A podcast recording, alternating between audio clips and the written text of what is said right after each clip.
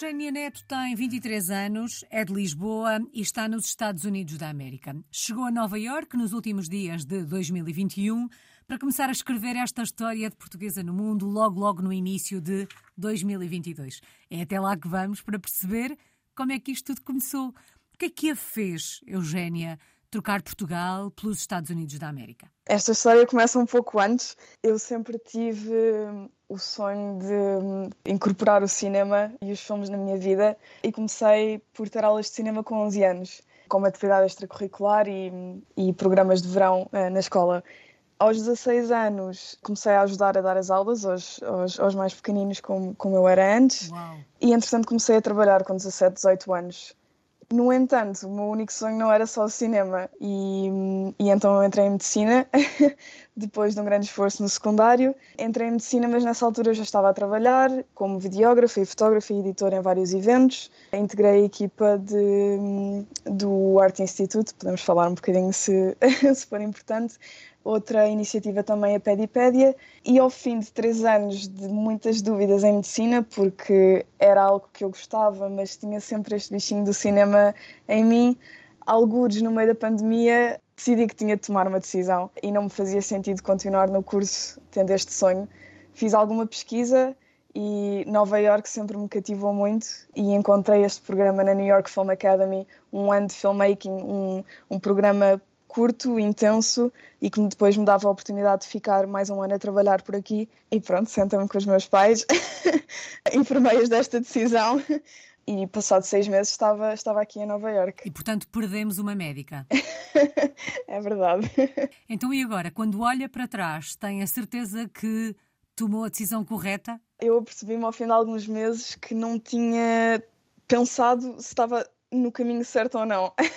Quando em medicina antes tinha, tinha esta dúvida quase diariamente, por isso acho que, acho que não há dúvidas agora. Eugénia, não sei se já conhecia a cidade de Nova Iorque, mas gostava de saber que memórias guarda do primeiro encontro com Nova Iorque. Que memórias guarda do início desta aventura? Tinha uma ideia, tive a oportunidade de, de visitar Nova Iorque quando era mais pequena, em outono e inverno. Não um inverno muito intenso, quando cheguei aqui em janeiro, muito frio.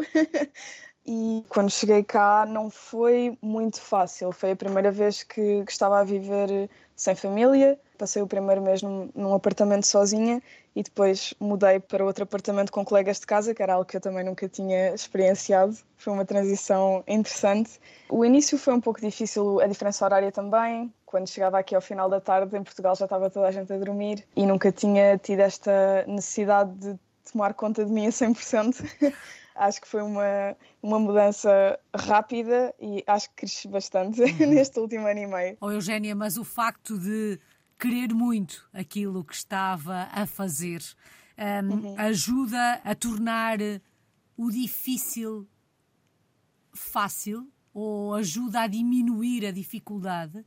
Um, dizia, dizia a Eugénia, no início não foi fácil, mas o facto de nós querermos muito, de alguma forma, estar a concretizar um sonho, uh, isto ajuda a minimizar esta, esta dificuldade? Uh, sim, sem dúvida. Uh, principalmente porque a escola começou quase, quase assim que, que eu cheguei e estava rodeada de pessoas que queriam muito fazer o mesmo que eu e estávamos todos no mesmo barco e o, este programa que durou um ano, o início então foi muito, muito intenso. Nós tínhamos aulas durante a semana, muitas horas por dia e durante o fim de semana já estávamos a filmar, por isso parecia que nem, nem, nem dava muito tempo para descansar e pensar, pensar nas saudades de casa, principalmente nos primeiros meses. Nestes primeiros meses, mais do que se adaptar ao sítio onde está, a adaptação que tem que se fazer e tendo em conta o ritmo em que, em que estava a viver, a adaptação que tem que se fazer é mesmo uh, pessoal e interior, de alguma forma, ou seja, tem a ver com aqueles aspectos que a Eugénia referia há pouco. Aprender a viver sozinha, tomar conta de si própria, aprender a lidar com o fuso horário. Uh, uhum. foi, foi este, inicialmente foi este o maior processo de adaptação? Ou apesar de toda esta agitação e de, destes dias preenchidos, conseguiu uh, adaptar-se e perceber que processo de adaptação tinha que fazer por estar num país culturalmente diferente do nosso? Foi um bocadinho esses, esses fatores, mas, mas também é um, é um sítio tão diferente, é um ritmo muito mais acelerado. mas ao mesmo tempo eu também estive rodeada de muitos alunos internacionais. Eu sinto que toda a gente mais ou menos tinha, tinha as mesmas dificuldades e, e senti-me bastante acompanhada, mas, mas também a diferença a diferença deste, deste país, muitas coisas diferentes. O que é que mais a surpreendeu quando chegou a, a Nova York, quando chegou aos Estados Unidos da América? Bem, uma grande diferença é os preços de tudo. um, até de transportes públicos, uh, estava habituada a uma facilidade um bocadinho maior em Lisboa. A comida também, por exemplo, sinto uma maior dificuldade em encontrar comida de qualidade mais facilmente algum aspecto que tivesse imaginado que ia ser de uma determinada forma e que afinal era completamente diferente daquilo que tinha imaginado? Aqui há de facto mais oportunidades, as coisas acontecem mais rápido. Desde que este ano 2023 começou, muitas coisas aconteceram assim muito de repente. É, há, há tantas pessoas, tantas pessoas de tantos sítios diferentes e só no, nesta comunidade de, de, cinema há tantas pessoas a trabalhar que as coisas acontecem mais rápido do que eu acho que poderiam acontecer em Portugal. Dizia a Eugénia que por aí tudo é diferente. Nesta, nesta adaptação que é necessário fazer a estas diferenças, há algum hábito, algum costume uh, do dia a dia ao qual tenha sido mais difícil adaptar-se, ao qual continua a resistir um ano e meio depois de ter chegado? Eu acho que por volta dos oito meses que estava cá, comecei a sentir que isto já era um pouco a minha casa. Acho que não há assim nada que, que eu ainda resista muito. A questão da comida continua a ser importante, mas eu vivo com três, três outras pessoas que, que também não são americanas e sentem o mesmo que eu. Uh, e ajudamos-nos todos um pouco a tentar encontrar a melhor forma de nos alimentarmos de forma saudável. É uma tarefa difícil. Sim, sim. É uma cidade onde também é difícil encontrar norte-americanos? Eu percebi-me que me rodeei mais de estudantes internacionais e agora já não são estudantes, mas não tenho à minha volta muitos muitos norte-americanos, de facto. Mas acho que também teve a ver com, com o início e com, com ter vindo para, para um, um, curso. Sim, sim, sim. E o que nos pode dizer dos norte-americanos? Como é que eles são? Eu acho que senti no início que hum, os americanos falam falam muito connosco na rua e interagem. Uh, nas lojas também. Uh, não, não, estava à espera, senti uma diferença grande de Portugal. Uhum. Também sinto que falam alto na rua. Uh, acho que é uma cidade é uma cidade com muito, muito barulho. Se calhar também é por isso. Mas sim, acho que, acho que interagem mais na rua do que, do que os portugueses. Vamos lá então olhar para o filme que está a rodar aí nos Estados Unidos da América. O que é que foi para aí fazer? O que é que está a fazer nesta altura? Conte-nos um bocadinho deste projeto. Então, eu vim para cá com a ideia de que queria ter uma câmera nas mãos ou estar no computador a editar. Eram as minhas coisas preferidas neste, neste mundo ao longo deste curso de um ano, apercebi-me que realização era algo que me interessava bastante, tal como produção. Organizar todo este processo em termos de produção também foi uma coisa que, que me suscitou algum interesse. Ao fim deste, deste curso de um ano, uh, tive de tomar a decisão de ficar cá mais um ano a trabalhar ou voltar para Portugal. Não foi uma decisão fácil. Os primeiros, como eu tinha dito antes, oito meses, eu tinha pensado que queria voltar, tinha muitas saudades de Portugal, uh, mas mais para o final do ano apercebi-me que, que, de facto era, era uma oportunidade que eu não queria perder uh, e tinha feito muitos contactos um, durante o ano passado e tinha muitos colegas que iam ficar cá e, e então quis aproveitar esta oportunidade. Não sabia exatamente o que é que ia acontecer este ano, mas através de alguns contactos comecei a arranjar pequenos trabalhos, consegui alguns trabalhos como assistente de produção, que é por onde muita gente começa em publicidade. Foi é um mundo diferente e foi bastante interessante.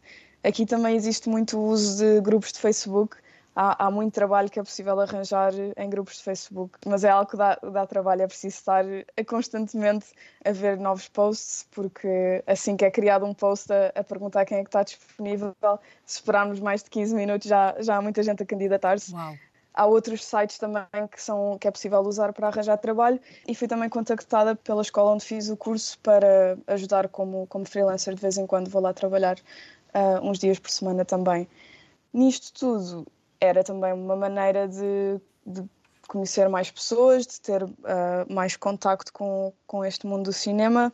Trabalhei mais em filmes de estudantes, que é, é uma maneira mais fácil de começar, mas não era só isto que eu queria fazer. e então juntei-me com um colega da escola, uh, com quem fiquei amiga e, e, vivemos neste momento no mesmo apartamento. Juntámos-nos e abrimos uma produtora e foi.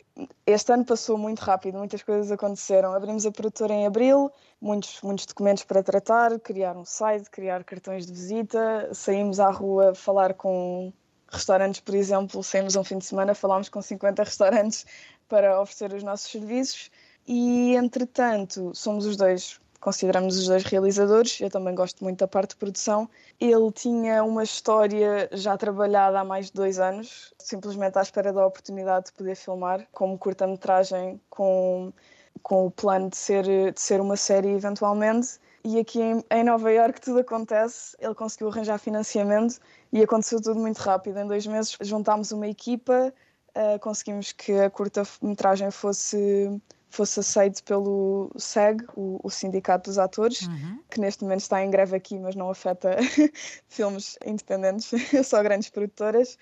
E tudo aconteceu muito rápido. Acabámos agora as filmagens, estamos em processo de pós-produção. A seguir vamos para os festivais.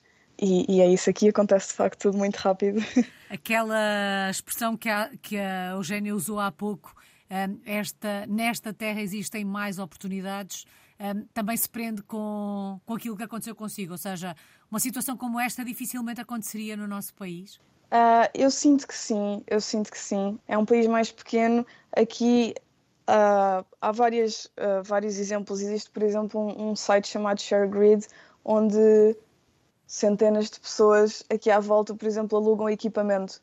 Eu posso simplesmente ir ao computador, pesquiso uma coisa específica. Há dezenas de pessoas à minha volta que o têm, eu escolho uma, vou lá buscar e depois devolvo. Uh, pagando, obviamente, mas, mas há tanta gente que estas coisas funcionam.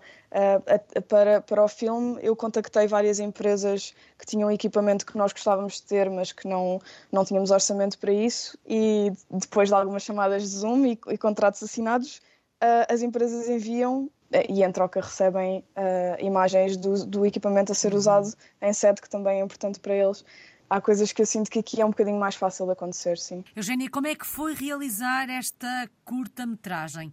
Uh, passou tudo por vocês, pela vossa produtora, desde a escolha dos atores, decidir os locais onde iam filmar. Uhum. Este trabalho foi todo feito por vocês os dois? Então, eu fiquei mais. Eu fiquei responsável pela, pela parte de produção uhum. uh, e o meu colega ficou responsável pela parte de realização. Por isso, eu tive de encontrar de facto os sítios para filmar, juntar a equipa, uh, obviamente com a ajuda dele para escolher as pessoas certas. Em termos de atores, será mais o realizador que escolhe, uhum. mas eu ajudei todo o processo de, de, organizar a chegar para ele poder escolher, organizar as reuniões com toda a gente, ir aos vários sítios onde fomos, onde, onde depois acabámos por filmar uh, com as várias pessoas da equipa para ter a certeza que era o sítio certo, negociar preços, criar contactos, uh, arranjar as autorizações para poder filmar, Uau. redes sociais uh, seguros, alugar equipamento. Tivemos o, o, diretor de fotografia, quem filmou este filme é um colega nosso do ano passado, veio da LA só para filmar e voltou. Houve equipamento também alugado lá, por isso foi todo. Foi, foi a minha primeira vez a produzir uma coisa desta dimensão e foi um processo de aprendizagem. À medida que eu ia percebendo que era preciso mais alguma coisa, tentar perceber como é, como é que isso pode acontecer. Bom, e agora que estão naquela fase de praticamente ver uh, o filme nos ecrãs, digamos assim, uhum é um sentimento de ver nascer um filho? É um, é um sentimento uh, muito específico, sim. Foi especialmente a semana das filmagens, uh, muito poucas horas para dormir, muito esforço físico e emocional, mas ainda, ainda falta este último esforço para, para ter o, o produto final e depois com grande esperança que, que a ronda de festivais corra bem e que possa ser tornado uh, em série. É esse o plano. Podemos saber como é que se chama a criança? Chama-se The Snail. Quais é que são os planos para o futuro? Tendo em conta que hum, abriu a produtora, imagino que a ideia seja ficar aí nos Estados Unidos. Sim, uh, por agora não tenho, não tenho data de regresso, só pequenas viagens a Portugal para visitar a família. Vou ver o que é que acontece. Aqui a, a situação dos vistos também é sempre difícil, uhum. mas vamos fazendo ano a ano e ver, e ver o que é que acontece, mas sim, é esse, é esse o plano. Se a fôssemos visitar a Nova York, onde é que nos levava? Que locais da cidade é que tínhamos que conhecer? Podem ser os seus locais preferidos, Eugênio? Uhum. Eu gosto muito de Coney Island, é um espaço com com boas vibes e algumas montanhas russas. Uh, para quem gosta de uh, stand-up comedy, aqui em Nova York há muitos sítios uh, todos os dias para se poder ouvir comediantes e muitas vezes comediantes que eu já conhecia de antes, famosos e que estão na mesma sala, assim à nossa frente. Roosevelt Island é uma, uma tarde bem passada, uma viagem teleférica até lá. Uhum. Os, os, vários museus, o MoMA, acho que seria o meu preferido. é, é, onde eu levo a quem me vem visitar. E os parques, os parques aqui à volta e os esquilos. Ficam essas uh, sugestões. Qual é que tem sido a maior aprendizagem deste último ano e meio? Eu acho que com tudo o que aconteceu este ano, não, não desistir. Eu acho que o sucesso é recompensado por, por todo o trabalho. Eu vejo isto em mim e nas pessoas e nas pessoas à minha volta. E uma coisa que eu tive alguma dificuldade no início, mas que, que me foco neste momento, é que tudo isto é um processo de aprendizagem e eu o ano passado fiz várias curtas e ter sempre em consideração que claro que agora eu sei mais e podia fazer melhor, mas que quando fiz o que fiz uh, era o melhor que conseguia fazer na altura e, e ter sempre isso comigo. É uma Eugénia diferente daquela que saiu de Portugal no início de 2022? Ou últimos Sim. dias de 2021, que sei que a passagem de ano já foi uhum. aí nos Estados Unidos da América. Exatamente, sim, sim, acho que, acho que sim, mais crescida. Saudades do nosso país. De que é que se sente mais falta de Portugal quando se está longe? É família, claro, uh, a comida. Tenho muitas saudades da comida portuguesa, pão português, os, os, os sítios onde costumava ir, ir passear ao fim de semana. Também tenho saudades. Já se habituou ao fuso horário? Sim, sim, é, é imediato. Quando olho para as horas aqui, sei exatamente que horas são em Portugal. Sim, sim. Eugénia, que palavra escolhe para resumir este último ano e meio? Talvez sonho. Não desistir dos nossos sonhos. acho, acho que é a coisa mais importante. Foi o que me fez uh, vir para Nova Iorque e e desencadeou tudo o que aconteceu neste último ano e meio. E se tivesse que rodar um filme sobre este último ano e meio, era esse o nome que lhe dava? Acho que sim. Uhum. Um sonho. O guião desta história vai continuar a ser escrito em Nova York, nos Estados Unidos da América. Muito obrigada. Eugénia Neto está na cidade de Nova York, nos Estados Unidos da América. É uma portuguesa no mundo desde os últimos dias de 2021. Muito obrigada.